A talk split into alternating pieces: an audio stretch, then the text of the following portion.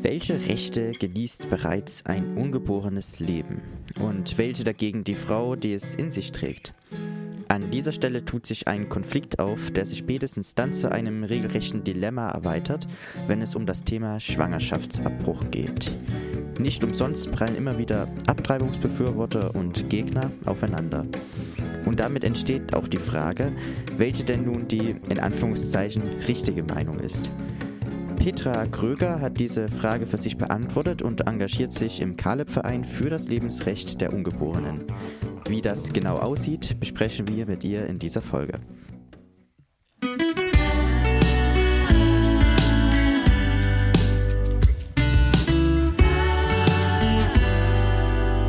Herzlich willkommen, liebe Hörerinnen und Hörer, zu einer neuen Folge von unserem Podcast Kreuzverhör mit Johann. Und dem lieben Manuel. Hallo. Halli, hallo. Heute reden wir über ein sehr sensibles Thema, ein äh, schwieriges Thema auch. Es soll uns heute um das Thema Abtreibung gehen und ich freue mich sehr, wir freuen uns sehr, dass die äh, liebe Petra Kröger die Zeit dafür gefunden hat, mit uns zu reden. Hallo.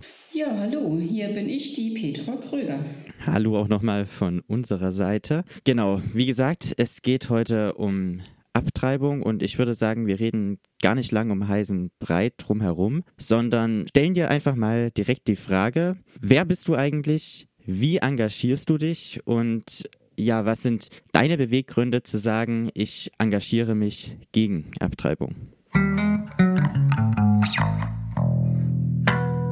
Ja, also ich bin die Petra Kröger, bin 56 Jahre alt, habe zwei Kinder und vier Enkelkinder. Ich kam 2015 in den Kaleb-Verein. Damals äh, musste ich eine Arbeitsgelegenheit machen mit Mehraufwandsentschädigung. Man sagt dazu auch ein Euro-Job. So kam ich in den Kaleb-Verein. Ich wollte gar nicht dahin, weil ich mich so ein bisschen geweigert hatte, einen Euro-Job zu machen. Ich ging aber zum Gespräch erstmal dorthin und die Frauen vor Ort redeten mit mir und zeigten mir einige Möglichkeiten auf, dass ich doch wieder so auch Beko Be Kontakt bekomme zu anderen Personen und ja, dass äh, Kontakte knüpfen kann eben. Und so entschloss ich mich dann 2005 im September meinen 1-Euro-Job anzunehmen und kam so in den Kaleb-Verein. Damals wollte ich nicht dahin und heute kriegen sie mich nicht mehr los. Ich bin die Vorstandsvorsitzende des Kaleb Vogtland e.V und habe die Geschäftsstellenleitung der Beratungsstelle und der Kleiderkammer. Vielleicht äh, ganz kurz nochmal die Frage zum Caleb-Verein selbst. Ähm, hast ihn jetzt ja schon öfters erwähnt. Was sind so die Hauptaufgaben des Vereins und vor allem, was sind die Hauptziele? Ich möchte euch kurz erklären, was überhaupt Caleb bedeutet. Caleb ist ein Akronym für uns. Wir kennen das Wort Caleb oder die, diese Person Caleb auch aus der Bibel. Das Wort Kaleb für uns bedeutet kooperative Arbeit, Leben ehrfürchtig bewahren. Warum haben wir diesen Namen gewählt? Wie gesagt, Kaleb war ein Kundschafter und ein Motivator. Dieses ist er besonders auch heute für uns. Kaleb resignierte nicht, sondern er betonte angesichts der schwierigen Situation eine einfache Botschaft, Denkt daran, was wir bisher erlebt haben. Mit Gottes Hilfe werden wir es schaffen. Und so sehen wir das auch, dass wir unser schwieriges Thema, das Thema der Abtreibung, der Konfliktberatung und überhaupt der Beratung mit Gottes Hilfe schaffen. Nachzulesen ist die Kaleb-Geschichte ab dem vierten Buch Mose, 13. Kapitel. Der Kaleb-Verein wurde 1990 in Leipzig gegründet. Es waren damals circa 100 Gründungsmitglieder als Verein zum Schutz des Lebens und als Mutmacher. Es gibt in Kaleb Regionalgruppen, Einzelpersonen oder auch selbstständige Vereine, in circa 35 Orten in Deutschland. Unsere Arbeitsschwerpunkte allgemein bei Caleb und auch besonders in Caleb in Plauen sind die Beratung und Hilfe für Schwangere, für Familien. Wir machen Prävention. Zum Beispiel, wir haben ein Projekt, das heißt Lernstraße, das Wunder des Lebens. Ähm, das bieten wir für die vierten Klassen an in der Grundschule. Dort kann man auf einfühlsame Weise Wissen zum Thema das Wunder des Lebens entdecken. Wir gehen in die Öffentlichkeit, wir machen Infostände und wir wirken mit beim Marsch für das Leben, der jährlich stattfindet in Berlin. Und wir geben praktische Hilfe durch unsere Kleiderkammer. Dort kamen im Jahr 2019 ca. 5500 Personen und diese nahmen 22.000 Kleidungsstücke mit.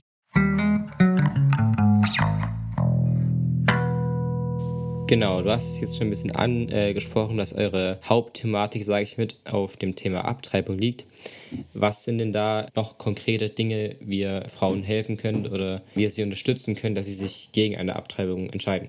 Als erster Punkt möchte ich hier die Beratung nennen. Eine ausführliche Schwangerenberatung ist immer die beste Variante, sich auch ein objektives Bild zu machen. Wenn eine schwangere Frau zu mir kommt, dann lasse ich mir erstmal ihre Geschichte erzählen, von Anfang bis zum Ende. Frage nach, mache mir selber mein Bild und frage, wie persönlich ich ihr helfen kann, also wie ich ihr persönlich helfen kann. Die meisten Argumente oder die Hauptgründe, warum sich Frauen für einen Schwangerschaftsabbruch entscheiden, sind, das ist nicht der richtige Zeitpunkt, äh, oder ich habe kein Geld, ich bin erst in der Ausbildung oder im Studium, ich bin allein, ich schaffe das nicht.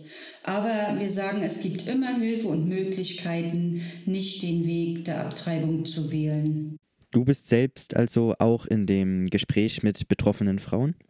Ja, der Kaleb-Verein ähm, macht eine Schwangerenberatung. Wir dürfen keine Konfliktberatung machen, weil da die Voraussetzungen nicht gegeben sind. Aber natürlich, wenn eine Frau herkommt zu mir und trägt mir ihre Probleme vor, höre ich mir die an und versuche mit ihr nach Lösungen zu suchen. So ist auch vor vier Jahren eine junge Frau zu mir gekommen, beziehungsweise ich hatte erst telefonischen Kontakt zu ihr. Äh, das passiert auch ganz sehr viel über mein privates Handy, das ich dienstlich benutze sozusagen. Und sie erwischte mich eines Sonntags nachmittags, als ich bei mir zu Hause am Küchentisch saß sagte mir ihr Problem, dass sie in einer ähm, Klinik sei, dass ihre Lebensumstände ganz schlecht sind und sie ist schwanger. Ihr damaliger Partner hat sie auch schon mehrfach bedroht und äh, hat zu ihr gesagt, wenn du das Kind kriegst, dann passiert das Schlimmste. Ja, und sie, sie sagte, was, was soll ich tun? Was, was kann ich machen? Ich habe ihr dann aufgezeigt, dass äh, man sich natürlich auch als allererstes von dieser Person trennen kann. Sie sagte mir, ja, das hat sie auch des Öfteren schon überlegt, aber es ist halt schwer auch loszukommen. Aber sie hat es dann im Nachhinein irgendwie geschafft. Ich habe ihr meine Hilfe angeboten und habe ihr, es war nicht nur das eine Telefongespräch, es gab viele, ihr meine Hilfe angeboten und habe sie eingeladen, wenn du aus der Klinik kommst, komm doch bitte zu mir in den Kaleb-Verein, dass wir uns mal kennenlernen und vis-à-vis -vis gegenüber sitzen. Das hat sie dann auch gemacht und wir redeten und redeten und ich habe gesagt, es gibt die Hilfe, dass du finanzielle Unterstützung bekommen kannst. Sie wohnte damals in einer Wohngruppe.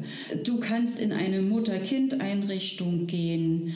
Du kannst dir auch, wenn du das möchtest, deine eigene kleine Wohnung nehmen. Es gibt vielfältige Möglichkeiten, wie auch finanzielle Unterstützung. Und wir sprachen darüber, dass es kam auch immer wieder, ja, und das Kind, und wenn ich das doch nicht schaffe, und soll ich das doch lieber abtreiben. Und da sagte ich zu ihr, dass eine Abtreibung nicht der Ausweg ist.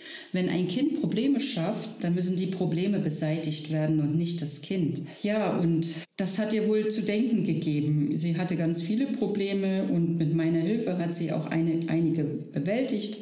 Ich habe sie in ihrer gesamten Schwangerschaft begleitet, habe sie auch, als sie einmal unplanmäßig in den Kreissaal musste, begleitet, habe einfach nur ihre Hand gehalten. Und äh, jetzt ist der Yannick vier Jahre alt und sie ist mir unendlich dankbar und sagt immer wieder, ohne dich gäbe es Yannick nicht. Du hast mir immer so viel Mut gemacht. Das ist mein eins von meinen persönlichen Caleb-Babys, kann man so sagen. Und ich habe heute auch noch Kontakt. Es ist nicht so, dass wir die Frauen nur an der Schwangerschaft begleiten, sondern auch darüber hinaus. Bist du da auch stolz drauf über solche, ich sag mal, Erfolgsgeschichten? Ja, natürlich denke ich schon, da kann man schon stolz drauf sein. Ja, es bringt mir einfach Freude ins Herz. Ähm, du hast gerade gesagt, dass man nicht das Baby aus der Welt schaffen sollte, sondern eher die Probleme, warum man nicht das äh, Kind haben sollte.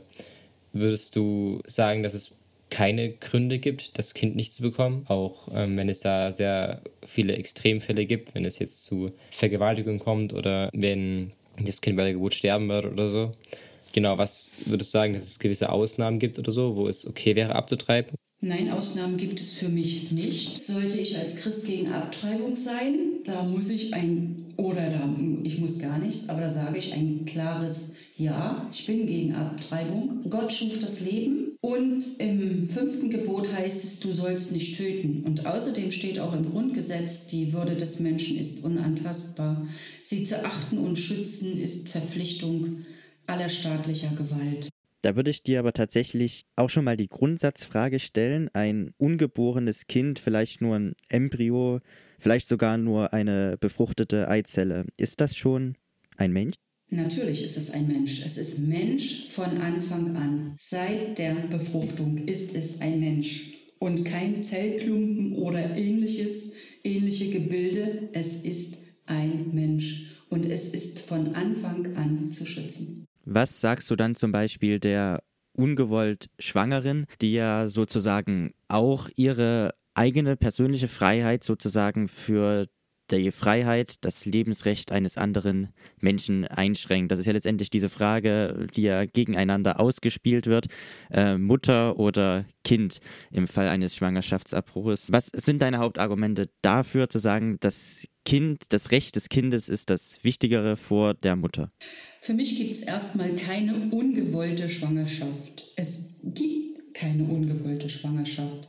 Das möchte ich schon mal gerne näher, auch von anderen, die das sagen, ungewollt schwanger. Es gehören immer zwei Personen dazu, Mann und Frau, die in Einvernehmen miteinander ein Kind zeugen. Und ich sehe auch nicht das Kind und die Mutter unterschiedlich, ich sehe die gleichrangig. Ein Mensch bzw. ein Kind ist nie ein Zufallsprodukt. Und warum kann man sich nicht mit Kind entfalten. Das geht genauso. Man kann sich auch mit Kind entfalten, vielleicht sogar noch besser. Und bei einer Abtreibung gibt es immer zwei Opfer, nämlich die Mutter und das Kind. Und die Beseitigung der Schwachen ist niemals das kleinere Übel. Es muss immer nach Lösung gesucht werden. Eine Abtreibung hinterlässt auch Schäden bei der Frau. Die geht nicht ohne Schäden davon. Du hattest gerade noch gesagt, dass du glaubst, dass es keine ungewollte äh, Schwangerschaft gibt, also keine ungewollte Befruchtung.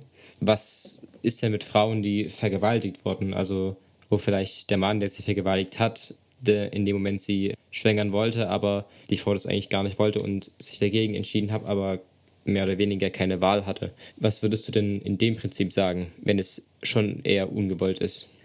Gewaltsam gezeugt und doch fähig, das Kind zu lieben, geht das? Stelle ich mal die Frage. Und die Antwort von mir, ja, das geht. Denn das Kind, das kann nichts dafür. Der Wert des Kindes gründet sich nicht darin, wie es gezeugt wurde oder wer es aufgezogen hat oder was andere Leute von ihm halten. Eine betroffene Frau hat gesagt, ich bin kein Produkt einer Vergewaltigung, sondern ich bin Gottes Kind. Jeder Mensch ist wertvoll und Kinder sind eine Gabe des Herrn und Leibesfrucht ist ein Geschenk. Es gibt auch bei Vergewaltigung Möglichkeiten, auch wenn man selbst nicht in der Lage ist, das Kind großzuziehen, zum Beispiel Adoption oder Pflegeeltern oder ganz verschiedene Möglichkeiten.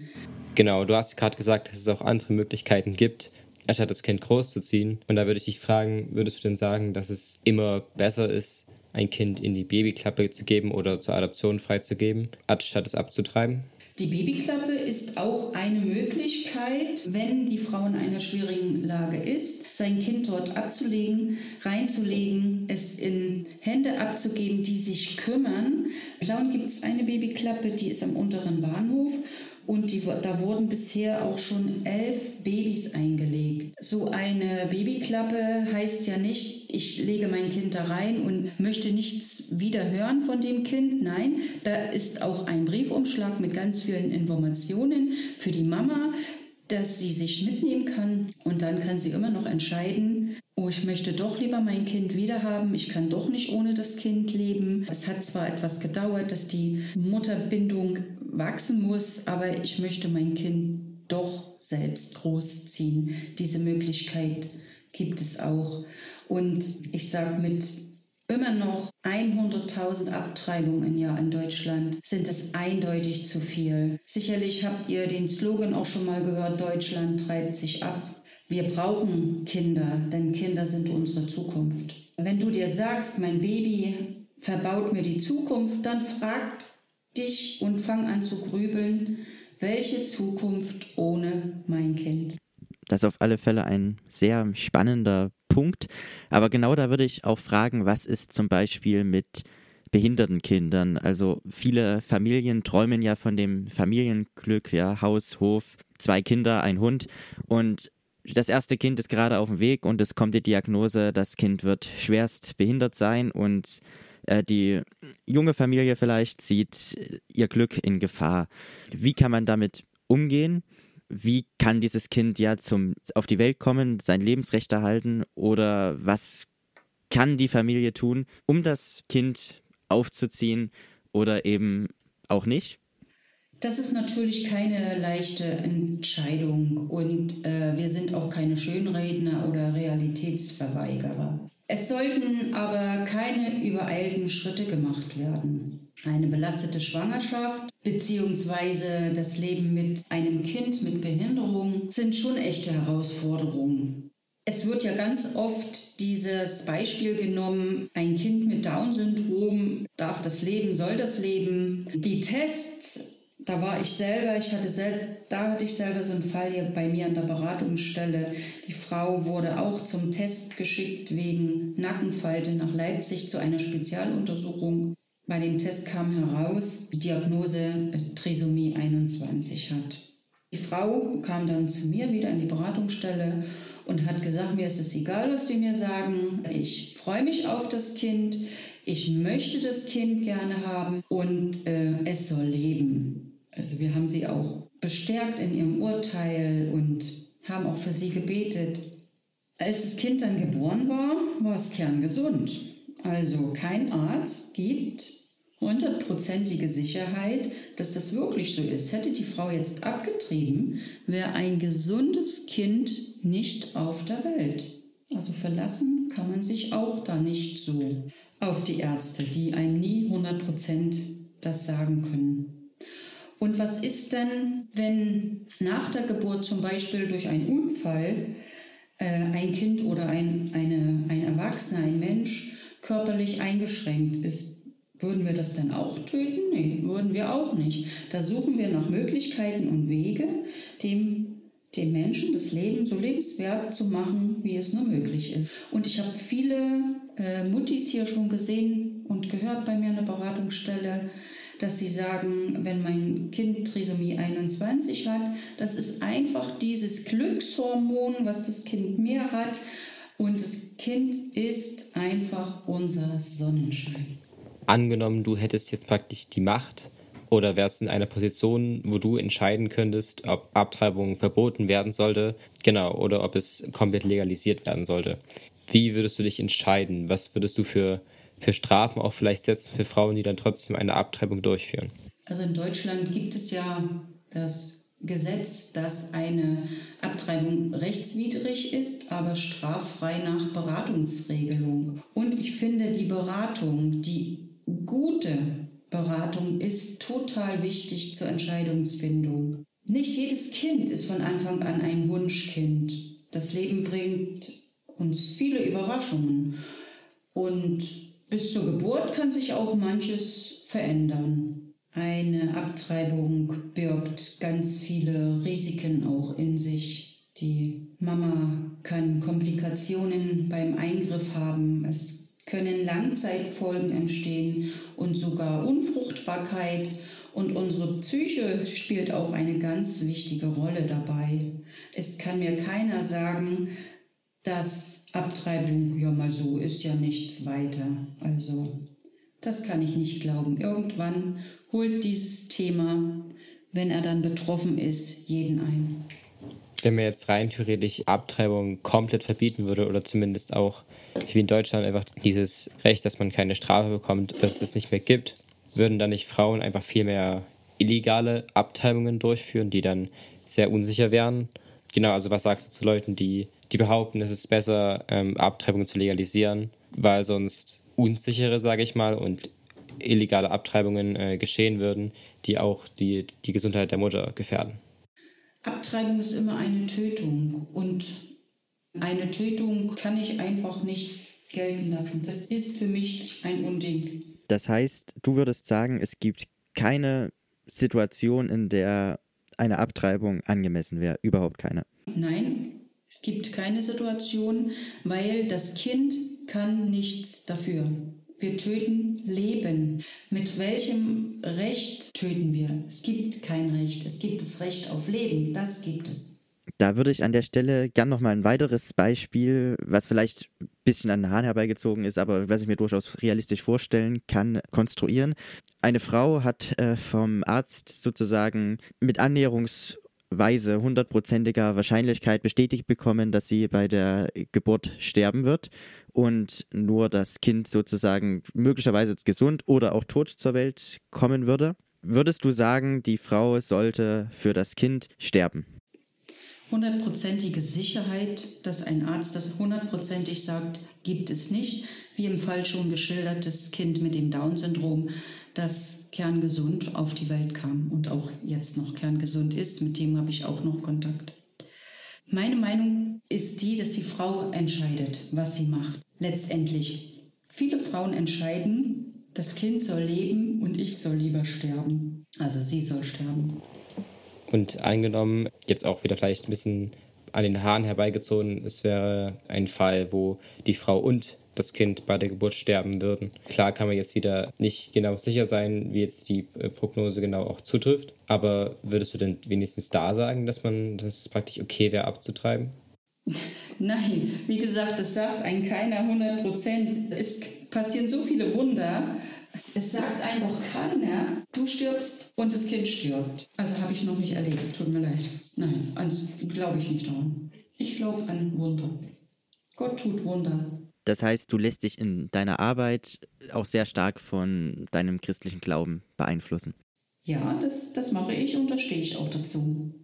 Ich hätte noch eine Frage zum, ich sage mal, aktuellen Bezug. Das Thema Abtreibung ist ja immer wieder, wird ja immer wieder diskutiert äh, zwischen Gegnern und Befürwortern. Ein ganz großes Thema zurzeit ist ja der Paragraph 219a Strafgesetzbuch, das äh, Werbe- bzw. Informationsverbot für Abtreibungen, wo sehr viele Befürworter für diese Abschaffung dieses Paragraphen sagen, es ist kein, keine Legitimation für die Abtreibung, aber Ärzte können wenigstens freier informieren, als sie es vielleicht aktuell können.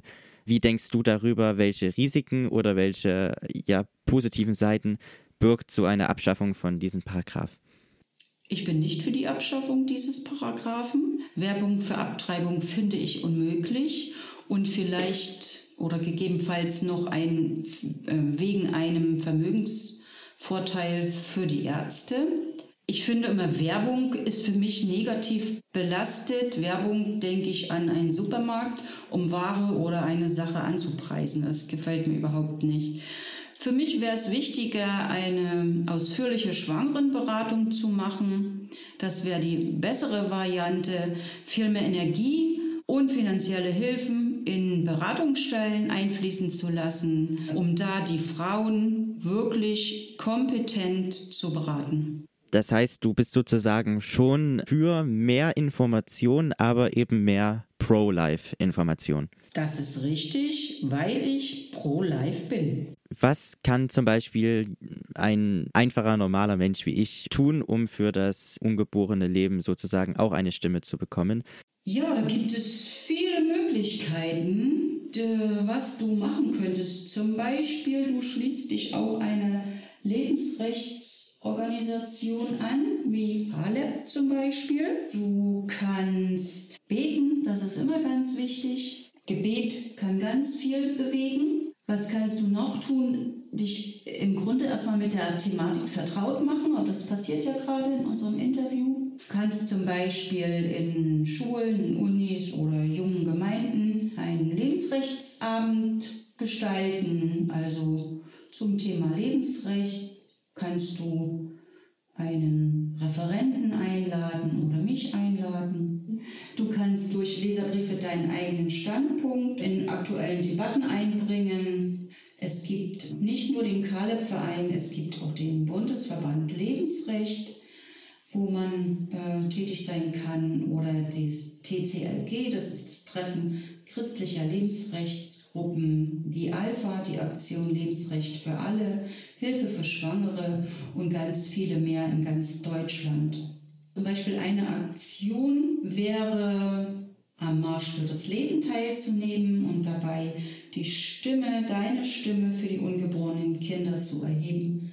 Der Marsch für das Leben ist in jedem Jahr im September am zweiten Sonnabend im September. Wenn ich also jetzt zum Beispiel für den Marsch des Lebens gehe oder auch in meiner Schulklasse oder unter Freunden meinen Standpunkt äh, praktisch kundschafte, trifft man ja auch oft auf das Problem, gerade als Mann, dass man keine Meinung zu dem Thema haben darf oder die ich ähm, öffentlich sagen darf, weil es ein Thema ist, praktisch nur was Frauen angeht. Also natürlich würde das selber nicht passieren, aber wenn praktisch Frauen sagen, dass es nur ein Thema ist, wo nur Frauen reden dürfen, weil es nur sie was angeht. Nein, das finde ich nicht so. Wir müssen einfach die Männer mehr in ihre Pflicht nehmen. Auch die Männer sind daran beteiligt, dass ein Kind entsteht. Und sie haben auch Verantwortung und die sollen sie übernehmen. Ich würde die Frage vielleicht sogar noch ein bisschen abstrahieren und dich äh, fragen, was gibt dir und auch mir letztendlich grundsätzlich das Recht, darüber zu entscheiden, wie eine dritte Person mit ihrer Schwangerschaft, mit ihrem Kind umgeht.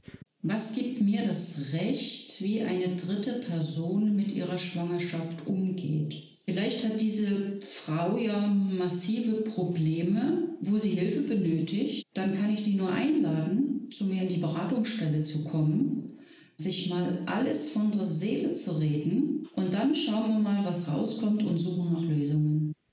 Also grundsätzlich würdest du sagen, brauchen bei sowas sehr viel Hilfe. Würdest du vielleicht sogar auch manchen Frauen unterstellen, sich nicht genug Hilfe zu suchen in einem Fall der ungewollten Schwangerschaft? Es gibt ja in Plauen nicht nur die Kaleb-Beratungsstelle, sondern es gibt auch andere Beratungsstellen in Plauen. Wo die Frau letztendlich hingeht, ist nicht meine Entscheidung. Jede Beratungsstelle sollte ihre Beratung gut machen sollte sich erstmal anhören, was die Frau für Probleme hat, was die Frau eventuell für Hilfe benötigt, um dann speziell auch für diese Frau Lösungen zu suchen. Es sind ja alle Frauen unterschiedlich. Man kann noch nicht ein, eine Lösung für alle anwenden. Und so würde ich immer mir die Zeit nehmen und dieses mit der Frau durcharbeiten, um eben ein gutes Ergebnis zu erzielen, eine gute praktikable Lösung für die Frau auch zu erzielen. Nehmen wir mal an, ich bin jemand, der sich noch gar nicht mit dem Thema auseinandergesetzt hat und vielleicht auch gar nicht mit dem Thema auseinandersetzen will, weil ich glaube, dass es nicht so wichtig ist. Was würdest du zu solchen Leuten sagen, die sagen, es ist kein wichtiges Thema oder es genau, ich muss mich jetzt nicht darüber informieren und ich muss auch nichts dagegen oder dafür tun?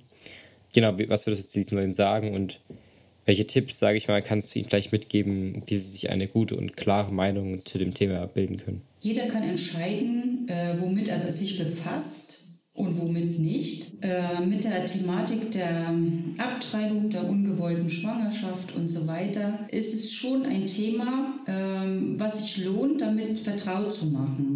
Was hätten wir getan, wenn unsere Eltern so viel überlegt hätten und hätten gesagt, oh nee, ich möchte dieses Kind nicht, dann gäbe es heute eine Petra Kröger nicht hier die im Kaleb-Verein arbeitet. Und so gäbe es viele berühmte Persönlichkeiten auch nicht, zum Beispiel Beethoven würde es auch nicht geben. Also Leben zu schützen ist meine Aufgabe. Danke dir bis hierhin erstmal, dass du uns Rede und Antwort gestanden hast. Ich möchte mit dir jetzt gegen Ende des Gesprächs noch mal ein bisschen über den Tellerrand hinausschauen, nämlich in einen Bereich, in dem sich der Kaleb-Verein ja auch engagiert und das ist das Thema Sterbehilfe. Sozusagen, ja, wie er ja selber auch sagt, vom Anfang bis zum Ende des Lebens. Was ist dort euer Hauptfokus und eure Hauptmeinung bezüglich der Sterbehilfe im Alter, wenn das die Personen denn so wollen? Ja, wer sich beschäftigt vom Schutz des Lebens von der Zeugung bis zum natürlichen Tod, der kommt früher oder später auch an dem Thema Sterbehilfe oder wir sagen eher Sterbebegleitung. Wir sind, ähm, stecken in den Überlegungen, eventuell auch Kaleb-Gruppen zu gründen, die sich mit diesem Thema beschäftigen. Also wir legen unseren Fokus auf die Sterbebegleitung und nicht die Hilfe zum Sterben, weil es gibt auch jetzt schon äh, den Hospizdienst oder die Palliativmedizin, die es auch gilt auszubauen, um eben auch Leid zu minimieren. Also unser Fokus liegt eher auf Sterbebegleitung. Um das klarzustellen sozusagen, es geht dir nicht um aktive Sterbehilfe, sondern um äh, Begleitung auf dem Weg zu einem natürlichen Tod sozusagen, ja? Genau so ist es. Gibt es denn noch andere Themen, wo sich der Kala-Verein mit auseinandersetzt, die vielleicht auch die Rechte des Menschen betreffen? Es gibt ja 35 äh, Kaleb-Stellen in ganz Deutschland und unsere Bundesgeschäftsstelle ist in Chemnitz. Und sicherlich kommen auch andere Lebensrechtsthemen zum Vorschein. Aber Kaleb wurde gegründet zum Schutz für das Leben gegen Abtreibung. Und das ist unser Haupt Fokus. Also dieses, dieses Thema zieht sich wie eine rote Linie durch unser Kaleb-Leben und, durch unsere Kaleb-Arbeit.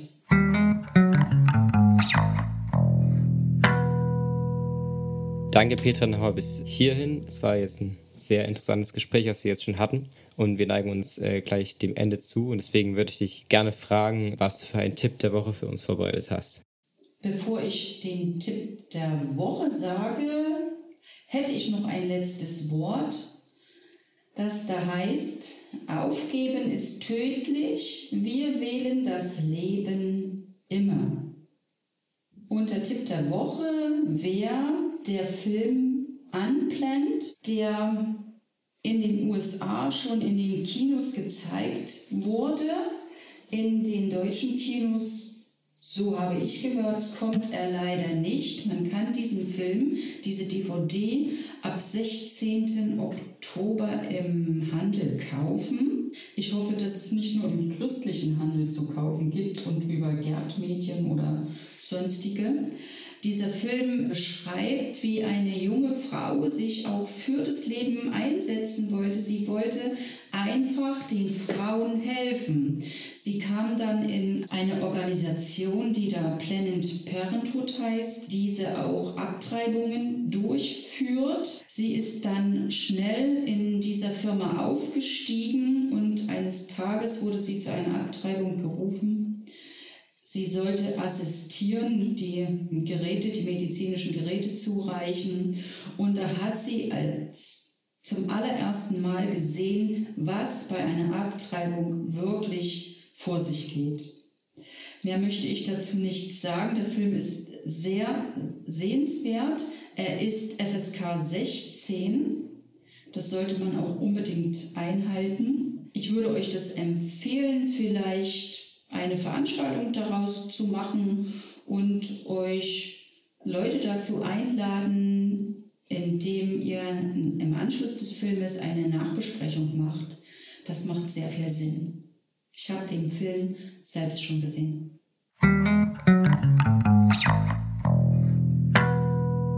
Vielen Dank, dass du dir die Zeit für uns genommen hast. Vielen Dank für den Tipp. Vielen Dank für das Gespräch.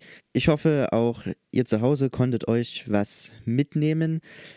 Schön, dass ihr mit eingeschaltet habt. Bis zum nächsten Mal. Wiederhören. Tschüss. Tschüss. Tschüss. Wir hoffen, diese Folge hat euch gefallen. Wenn ihr Lob, Kritik und Anregungen habt oder euch einen besonderen Gast bzw. ein besonderes Thema hier im Podcast wünscht, dann schreibt uns doch gerne an podcast.efufo.de. Danke allen Mitwirkenden, ohne die dieser Podcast nicht möglich wäre und danke auch euch fürs Einschalten. Bis zur nächsten Folge.